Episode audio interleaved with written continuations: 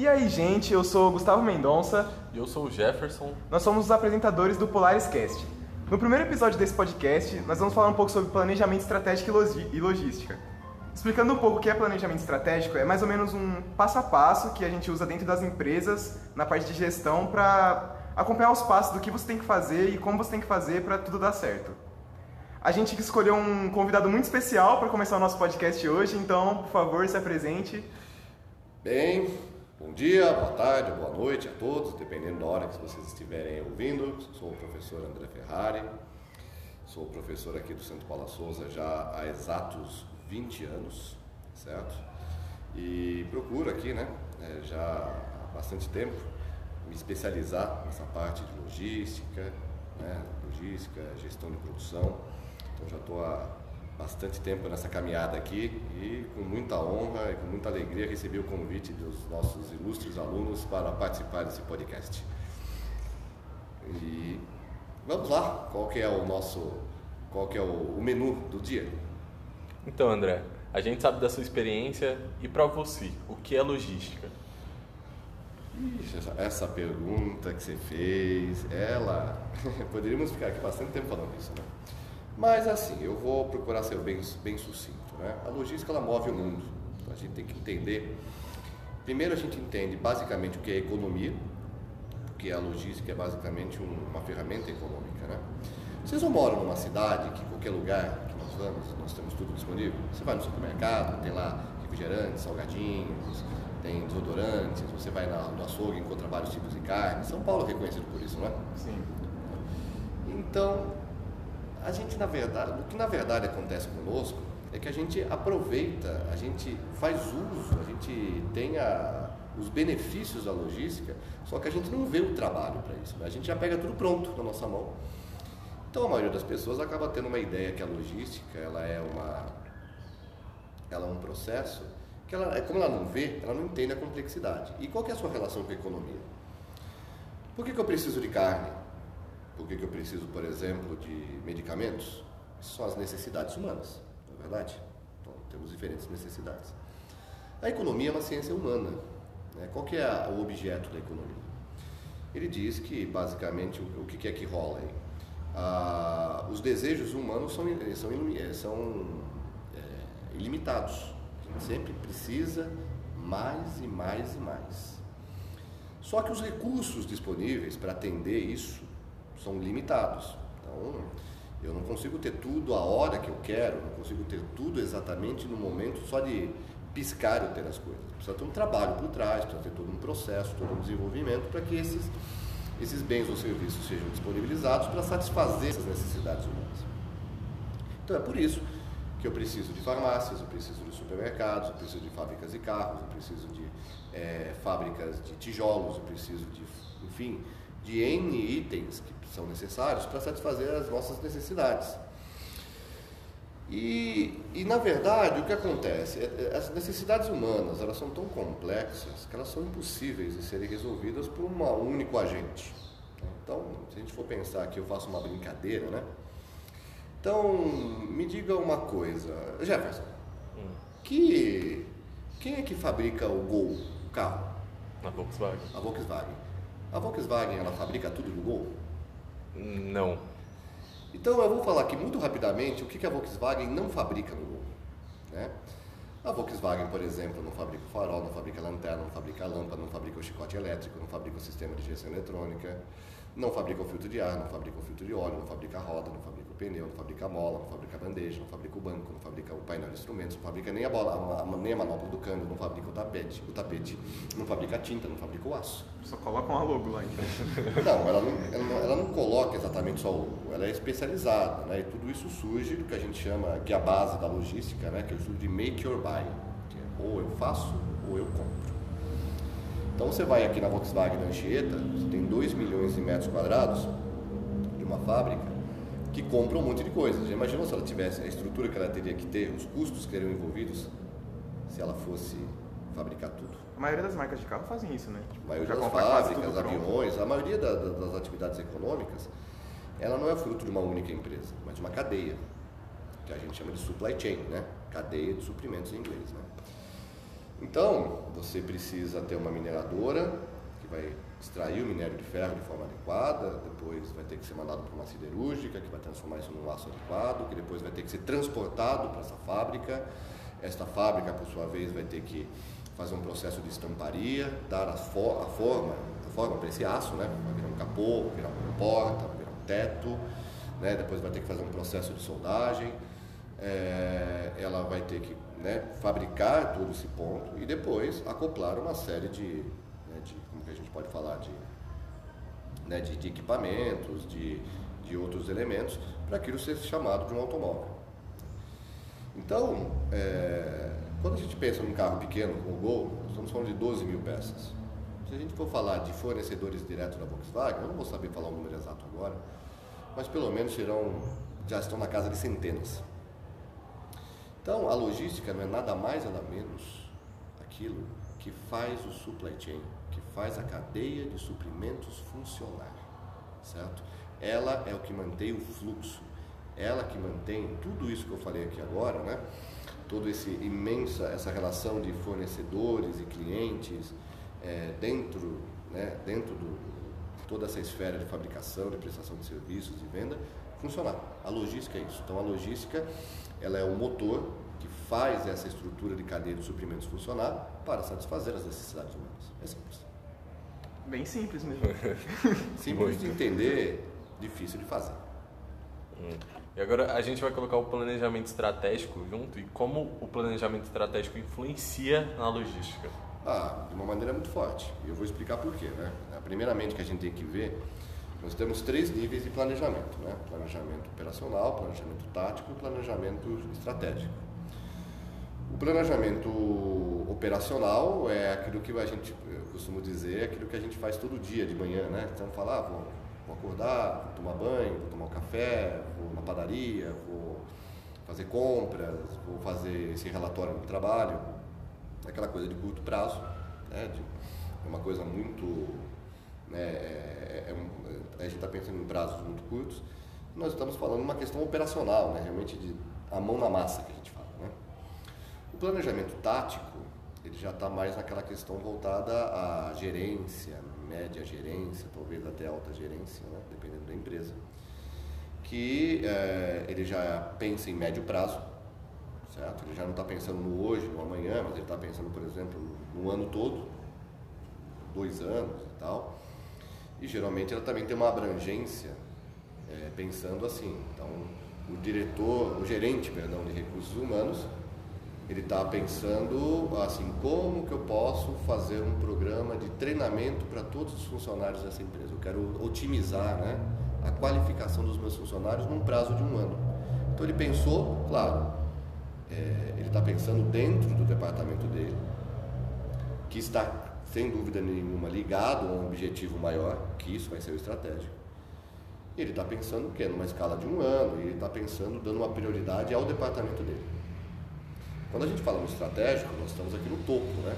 A gente está pensando num planejamento de longo prazo, que tem uma abrangência maior, né? Estou pensando em toda a companhia. Geralmente isso está a cargo que da diretoria, da presidência. Então, primeiramente, ele já está pensando na empresa como um todo e ele está pensando num, num, longo prazo. Então, quero que a minha empresa se torne líder de mercado em cinco anos. Quero conquistar tanto de mercado em, em dez anos. Quero me tornar uma referência na indústria de aviação em dez anos. Isso são exemplos de planejamento estratégico. Então, só para a gente concluir aqui, fica muito interessante a gente entender que o planejamento estratégico é aquilo que é o primeiro que é feito, porque é ele que determina o caminho para todos esses outros dois, porque é óbvio, tanto o planejamento tático quanto o planejamento operacional tem que ser coerentes, né? O planejamento é, com o planejamento estratégico. Então, basicamente é isso. E esse planejamento ele é fundamental porque é ele que simplesmente norteia o caminho da empresa. Então, quando você pensa nessas coisas clássicas, né, como missão, visão e valores, que é mais aquela coisa mais para mostrar só, né? Mas que no dia a dia, o que significa isso? Alguém teve que pensar aonde essa empresa vai dar. Alguém teve que pensar qual vai ser o modelo de negócio que nós vamos criar. E isso, na verdade, influenciou todo o restante. Então é dessa forma que o planejamento estratégico é tão importante, tão fundamental no que se refere a nortear caminhos para essa organização funcionar. E André, como uma empresa escolhe um modal de transporte? Depende de vários fatores. Né? Primeiro, a, vamos, é, vamos dar um exemplo básico aqui. Você gosta de mamão, Jefferson? Gosto. Você acha que o mamão é produzido onde? Aqui no Brasil? Você faz ideia? Em algum estado longe, que não seja a capital. É, a maior parte da nossa produção de mamão, ela vem do norte, ou da região do Espírito Santo e do sul da Bahia. Certo? O mamão, ele é uma fruta muito resistente ou ele é uma fruta frágil? Frágil, é delicado. Bem frágil, qualquer coisa machuca e tal. Então, a primeira coisa que a gente fez foi entender aonde está e qual é a necessidade do produto. Então, por exemplo, o mamão que a gente come aqui em São Paulo, ele vem de avião. Por dois motivos. Uma porque não está aqui do lado, né? E segundo, se fosse transportar de caminhão, ia demorar muito. Essas frutas iam se machucar muito durante o transporte, ia reduzir drasticamente a sua qualidade. O índice de perda seria muito grande, porque qualquer batidinha, o mamão já estraga depois, principalmente se o tempo estiver mais quente. Então se optou pensando o quê? Sempre aquela coisa origem, destino, quer dizer, aonde que é o centro produtivo, aonde que vai ser consumido, onde é que aquilo é necessário e quais são as necessidades daquele produto. E colocando em toda essa, como qualquer coisa da administração, isso é quase é, redundante falar, sempre levando em conta o custo. Aí você vai falar, pô, mas é, se a gente for pegar a escala de modais, o modal aeroviário é o mais caro. Mas você sempre trabalha com custo-benefício. Tudo bem, se eu for trazer de caminhão, vai ser mais barato mas também eu vou ter uma perda muito grande dessa produção, o que pode resultar num custo ainda maior. Então eu arco com um custo maior aqui para não perder tanto lá na frente. Então, quando você traz, por exemplo, o produto da China, se a gente for perceber hoje quantos produtos a gente não compra da China, é um volume muito grande. Se a gente fosse trazer tudo de avião da China, aí também seria inviável. Então é por isso que a maior parte dos produtos que vem da China para o mundo e para o Brasil, inclusive, vir navegação. Né? Então, porque você tem um container, a maioria dos produtos podem ser containerizados, ou seja, colocados dentro de um container. É, o custo da navegação já é muito baixo, permite um grande volume, então isso torna essa operação ela mais vantajosa. Né? Existem, é claro, produtos que eles simplesmente não têm muita escolha de modal também. Né? Então, por exemplo, petróleo. Petróleo eu não vou transportar em containers, né? vou transportar por dutovias, pelas naturais é, características do produto. Então, para resumir toda essa história, quando você escolhe um modal, você averigua a questão do custo, né, já que os modais são custos diferentes, e basicamente as necessidades daquele produto. As necessidades se diz as necessidades físicas, né, de, de, conservação, de tempo que esse produto pode ficar né, esperando durante o transporte, e também, obviamente, aí as questões de, né, da urgência desse produto, o volume desse produto. Os modais eles têm diferentes capacidades, né? Então, o modal aeroviário tem uma capacidade relativamente pequena, o modal aquaviário tem uma, uma capacidade de volume de transporte muito grande. Quanto?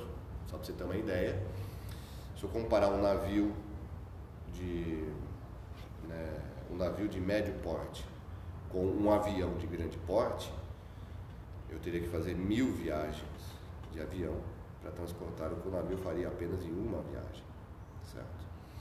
Então existem todos esses aspectos que a gente leva em conta e é, e que nem eu falei, é toda uma, uma matemática que não tem exatamente uma, uma conta exata, você tem que considerar todos esses fatores que eu mencionei aqui.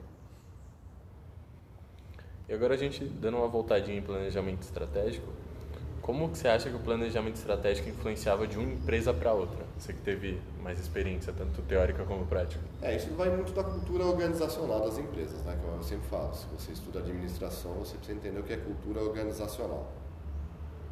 E ela já é um reflexo próprio da maneira como a empresa se enxerga, de onde ela quer chegar. Então, obviamente, isso está se conectando com o planejamento estratégico. Então, quando a gente pensa em planejamento cultura organizacional, perdão, você pode ver, tem Empresas que nem a 3M, que ela é uma empresa que é baseada em inovação. É uma empresa química, né? então ela, ela é baseada em sempre muito investimento em pesquisa, muito investimento em desenvolvimento de novas tecnologias, novos produtos, porque isso é uma das bases da 3M. Né? Já existem outras empresas, se eu for pegar a Harley Davidson, ela já tem uma outra proposta, não é exatamente de ser uma empresa que vai inovar em cada moto que vai lançar. Ela já vai para aquela pegada justamente de ser uma empresa que tem um design clássico, né? já tem, tem uma variedade não tão grande de produtos comparada com outras, é claro enfim, cada empresa tem sua cultura organizacional. E essa cultura organizacional, ela tem muito a ver com o, como a empresa se enxerga e aonde ela quer chegar.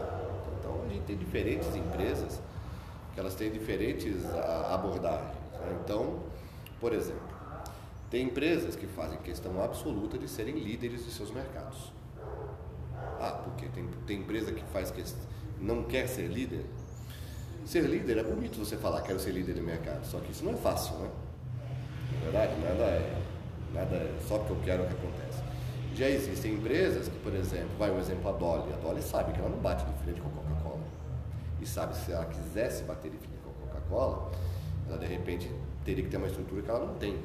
Então ela naturalmente ela faz todo um planejamento estratégico para captar o mercado, que é comer pelas beiradas, que nós chamamos. Né? Ela pega o mercado que a Coca não consegue pegar. Isso daí é uma opção que ela tem.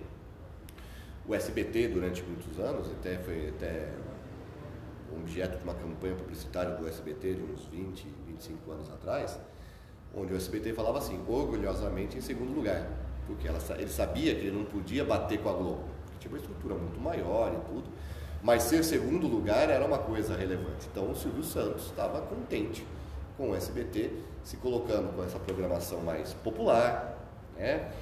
É, mais descompromissada, com, com, produções não tão caras, muitas vezes até comprando produções de fora, né? produções mexicanas, lá da, da Televisa mexicana.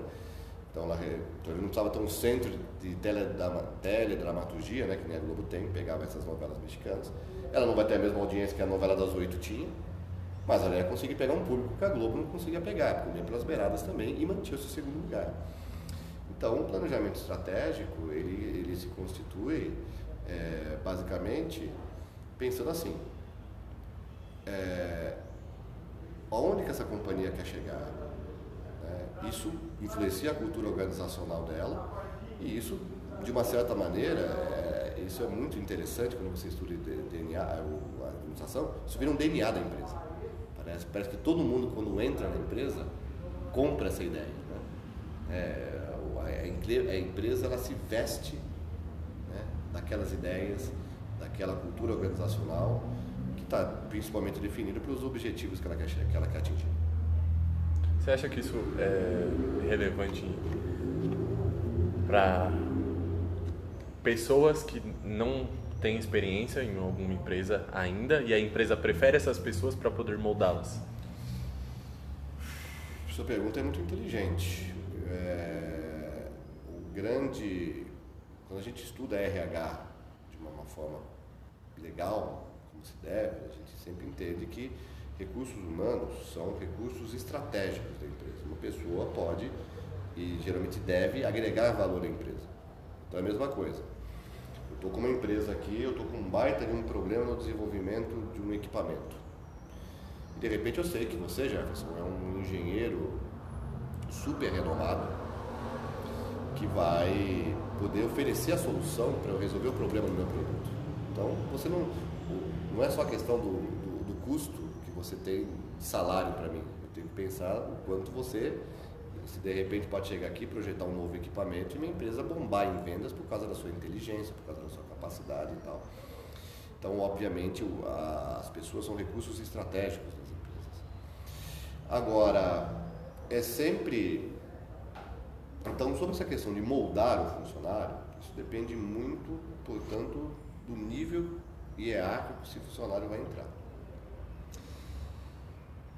Você saberia me falar, Jefferson, qual é a principal característica de um executivo, na sua opinião?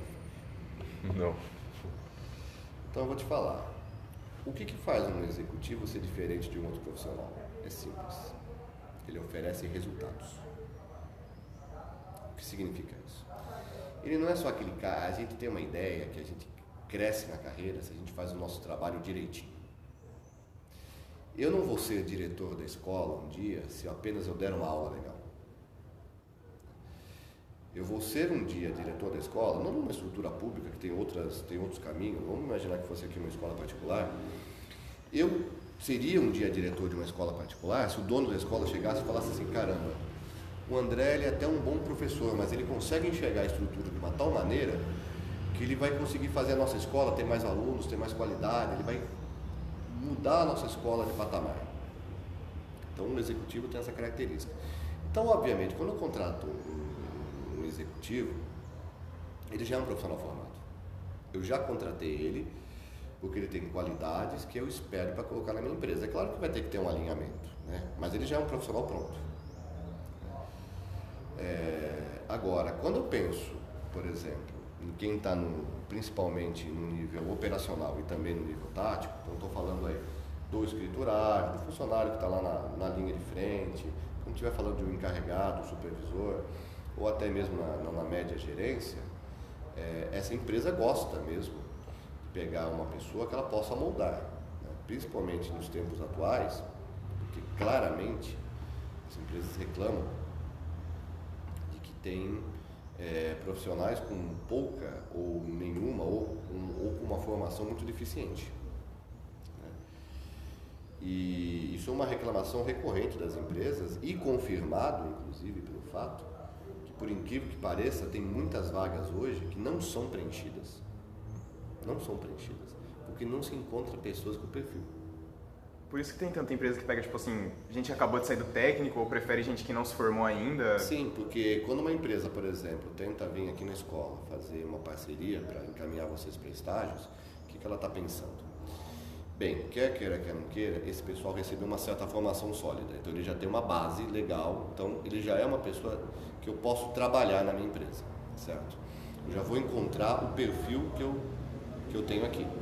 E é claro, ela sabe que são jovens e tal, e sabe que vai ter que depois patrocinar dentro da empresa através de treinamento, enfim, uma série de coisas, o aperfeiçoamento dele para se adequar à empresa, né? Mas fica muito mais fácil, né? Se você é uma pessoa que tem perfil, e se é uma pessoa que já tem uma, uma base de conhecimentos. Então, o técnico é, uma bom, é um bom exemplo disso, onde ele vem aqui, busca um perfil, mas depois ele vai moldar essa pessoa de acordo com o que ela precisa, desde que ela enxergue potencial nela. Isso daí que é o, isso daí que é, o, é a grande questão. Ele tem que enxergar potencial em você e aí sim ele te forma, ele te, ele te, mas isso somente, somente, aí cabe aqui um, um parênteses, é, também tudo tem dois lados na vida, né? Não é só é, isso para empresas realmente sérias com administração profissional.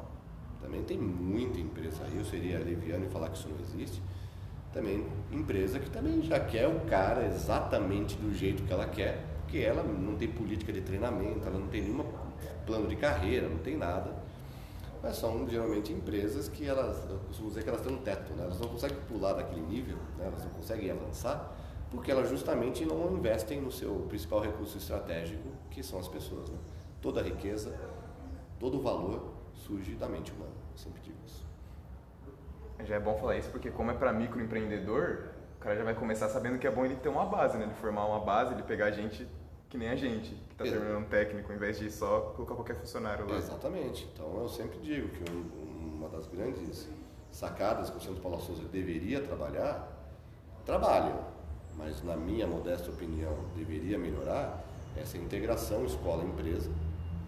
Falando em empresas, vocês são o nosso, é, é, é, o nosso objetivo, nós formamos mão de obra para vocês, porque vocês não vêm aqui, né? Venha conhecer nosso trabalho, que a gente pode resolver seus problemas. Aliás, eu não preciso ir muito longe. Né? Eu dei o que é que eu basicamente, o que basicamente a questão, gente vê empresas, tentar trazer certo por causa da pandemia. Mas a ideia foi essa. Foi. E, bem, enfim, então é um assunto muito muito interessante, mas assim, é como eu sempre falo, né? Falar de, de planejamento estratégico é, é muito espinhoso. E cabe aqui um. cabe aqui um, um parênteses, que se é, não sei se vocês me permitem, né? Fica à vontade. É, que aí fica uma dica para os estudantes aqui da, da escola. Então, eu sempre falei para vocês né, que, assim, quando a gente pensa no técnico, a gente está pensando no elemento operacional. Então, em tese, pelo menos, o técnico ele está sendo preparado para ser o quê? Um elemento operacional, porém qualificado, preparado para, por exemplo, ocupar a liderança de um pequeno, de um pequeno setor, de um pequeno departamento. Então, a posição certa de um técnico pleno, quer dizer, aquele cara que já entrou na empresa, teve uma experiência, ele ser um, um, um coordenador, ser um encarregado de um setor, por exemplo. E mais uma função importantíssima do técnico é fazer esse elo com a alta diretoria. Né? Eu acho que eu falei isso para vocês no ano passado, né? O que é o técnico? O técnico está no, no, mundo civil como o sargento está no mundo militar. Né? Ele faz o elo da tropa, faz a ligação entre os soldados e cabos com as ordens, os objetivos dos oficiais. E, e, lembrando até né, que é o sargento que sempre faz todos os relatórios para os oficiais tomarem as decisões. Então, o técnico, então, o, que, que vai, o que é muito comum para um técnico também? A alta gerência chega e fala: oh, preciso de um relatório, quero saber, por exemplo, como estão nossas contas a pagar. Nós estamos pagando dia, nós estamos tendo atrasos, nós temos dinheiro, temos capital de giro para cá com nossos custos de, de, de curto prazo e tal. Então você vai ser a pessoa, como, como técnico, que vai redigir um documento, vai redigir um relatório, para o diretor olhar aquilo, avaliar e tomar uma decisão. Então é importante lembrar que mesmo o técnico não estando sendo, não sendo responsável pelo planejamento estratégico, isso seria a função de, já de uma alta diretoria, é, vocês têm um papel fundamental na questão de trazer a realidade, trazer informações, de trazer bases de dados, de trazer análises para esses diretores, para eles realizarem seus planejamentos, para eles realizarem seu trabalho. Então, se você, por exemplo, faz um trabalho errado, então você passa lá um, um trabalho tudo cheio de erros e tal, o diretor vai pegar aquilo, vai se basear numa informação errada e vai tomar decisões estratégicas erradas.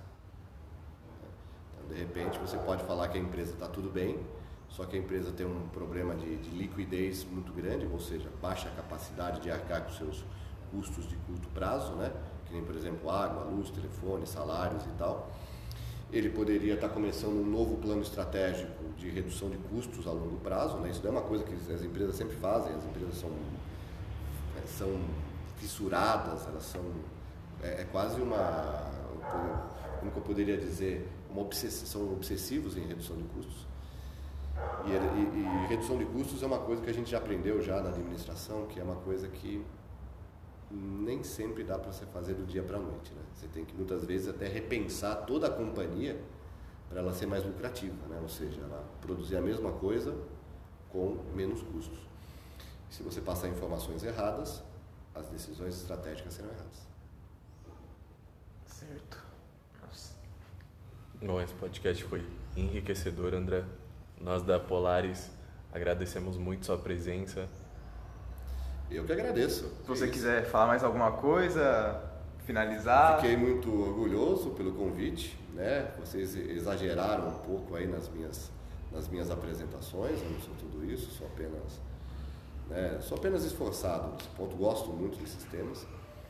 E faço votos aí que o TCC de vocês venha bombar, venha ser um sucesso que desejo toda a sorte do mundo para vocês e espero principalmente aí que eu, as pessoas que depois escutarem esse podcast aqui que eu possa ter ajudado, né? Acrescentar alguma coisa, não sei se eu fui claro, não sei se eu consegui realmente acrescentar algo ou elucidar algumas questões, mas qualquer coisa, se alguém tiver alguma dúvida, pode me procurar, estarei sempre disponível aí para tentar ajudá-los aí com certeza quem ouvir, prestar atenção, alguma informação muito boa vai tirar daqui, vai agregar muito.